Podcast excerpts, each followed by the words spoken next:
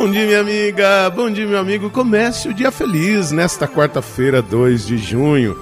Desejo uma quarta-feira maravilhosa para honra e glória do Senhor Jesus. Acreditemos, nós fomos criados por Deus por sermos amados por Ele. Nos deu a vida e há de nos dar a eternidade. Participarmos da sua vida divina na eternidade do céu. Mas é preciso que aqui, em nossa caminhada, nos esforcemos para sermos merecedores do céu.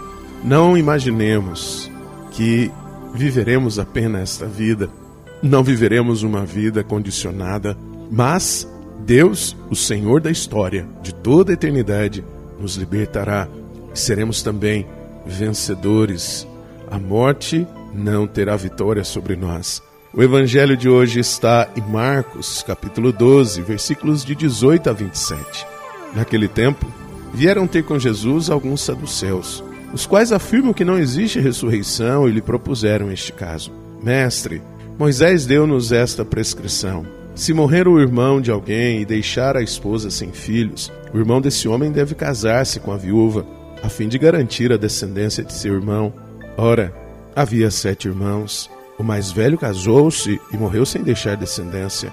O segundo casou-se com a viúva e morreu sem deixar descendência. E a mesma coisa aconteceu com o terceiro. E nenhum dos sete deixou descendência. Por último, morreu também a mulher. Na ressurreição, quando eles ressuscitarem, de quem será ela mulher? Porque os sete se casaram com ela. Jesus respondeu: Acaso vós não estáis enganados, por não conhecerdes as Escrituras nem o poder de Deus? Com efeito, quando os mortos ressuscitarem, os homens e as mulheres não se casarão, pois serão como os anjos do céu.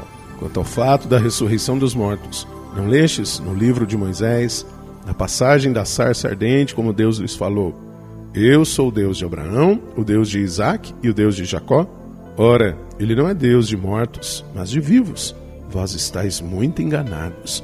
Minha amiga, meu amigo, o Deus da vida, que gerou a nossa humanidade, também nos dará a eternidade mas é preciso nós termos consciência de que na vida eterna não viveremos os condicionamentos, nem as necessidades que buscamos satisfazer serão existentes, porque alcançaremos a plenitude da vida. Por isso que, enquanto aqui estamos, nos esforcemos para buscar o essencial e assim nos aproximemos cada vez mais do projeto de Deus, vida para todos e vida com dignidade. Por isso, ao buscarmos o amor de Deus, busquemos a plenitude da vida e nos esforcemos para que todos em nosso meio alcance também esta vida, que não é um privilégio nosso, mas é dom gratuito de Deus, deste Deus misericordioso, este Deus da vida. Reze comigo.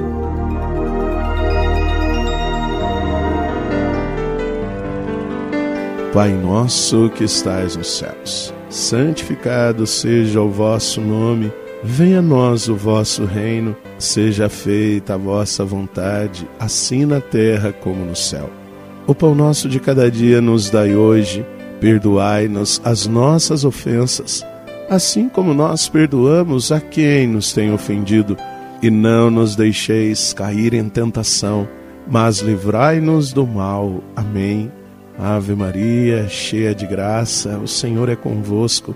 Bendita sois vós entre as mulheres, bendito é o fruto do vosso ventre, Jesus. Santa Maria, Mãe de Deus, rogai por nós, pecadores, agora e na hora de nossa morte. Amém. Glória ao Pai, ao Filho e ao Espírito Santo. Como era no princípio, agora e sempre. Amém.